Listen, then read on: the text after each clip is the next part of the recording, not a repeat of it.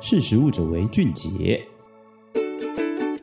嗨，大家好，欢迎收听《识食物者为俊杰》。今天想要跟大家聊的题目，跟我们这几年常常看到的一个词——养殖肉有关。其实，光是听到这个名词，你可能会纳闷说，什么是养殖肉？所谓实验室养出来的肉，就称之为真正的肉吗？它有办法做得像真的肉这么好吃吗？或者是说，为什么？现在明明就有肉吃，为什么我们需要去做这样子的开发？其实，通常在食品技术上面看到一个很大的突破或者要进，通常都跟整个大环境变迁有关。那养殖肉当然也是如此。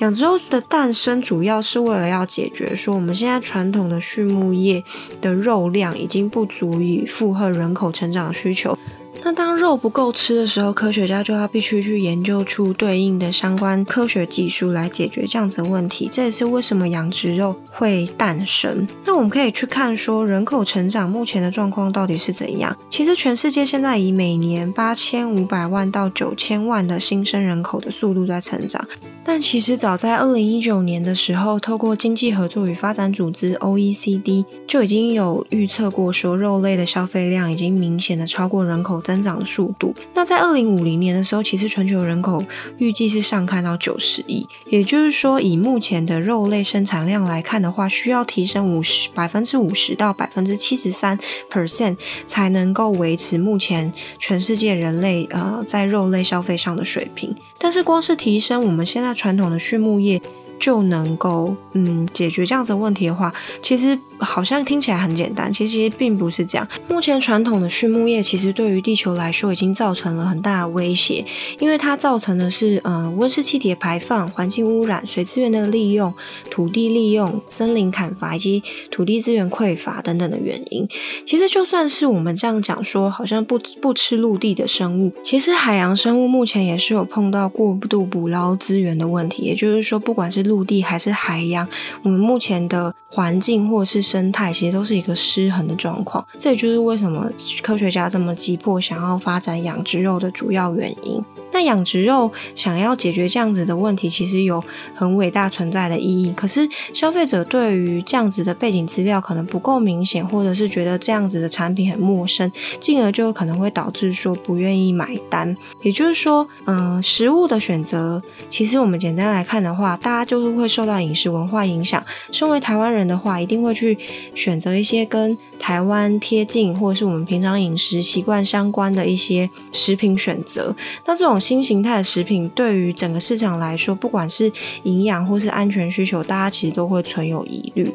那在研究中，其实也有就发现说，以消费者对于养殖肉的接受度发现来看，就发现说，美国的消费者跟中国消费者来比的话，美国大概只有二十 percent 的人愿意接受这样子的产品，则中国有接近到六十 percent，其实有很大的差距。那这样子的差距，主要的差异来源就是文化背景的不同。那我所谓的文化背景也不同，其实跟消费者对于肉的定义其实有不同的概念。普遍来说，消费者对于肉的核心概念其实就是来自于动物，尤其是指驯化过的陆生动物。那对于肉类的定义，其实就是跟动物的身体部位，不管是腿啊、腹部，或者是呃其他部位，再来就是它需要是活体的，具有生命系统，包含它有呼吸、心跳等等，这样子完整的一个建构，对于消费者来说才是动物或者是肉类。研究为了要了解说不同的文化背景对于这类新型产品其实最大的影响是什么，就去找来了中国、印度、瑞士等等的消费者来进行访问，就发现说印度和中国的受访者比瑞士的受访者更倾向于将海洋动物纳入肉类的概念，也就是说，他们觉得肉类来源不只是来自于陆地上跑的动物，水里面游的其实也算是动物。那研究同时也发现说，人们在判断动物的品种是否被归类为肉的时候，主要的依循判断来自于动物是否具有明确的肌肉或者是结构部位等等。而在某些社会或是文化的习俗下，肉类必须要满足味道、质地以及营养方面的等等不同的标准，才被称之为可食用的肉。所以，肉类其实是一个广泛的。大家认为它是一个产品的总称，可是其实不同的文化背景下面会给予它不同的定义。那养殖肉不会被接受的主要原因，也就是认为说消费者觉得这都不是来自天然的，这是一个很新的概念。所以为什么养殖肉其实在目前的消费量上面来看的话，没有办法完全的取代畜牧业？也就是说，其实一个新的技术的诞生，需要受到市场的了解，它才能够有发展的空间。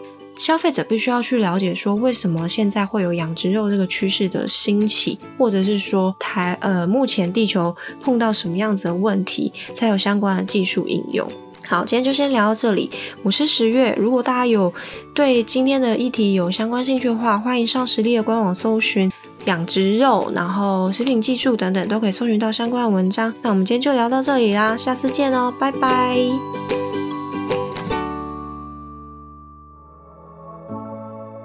识时务者为俊杰。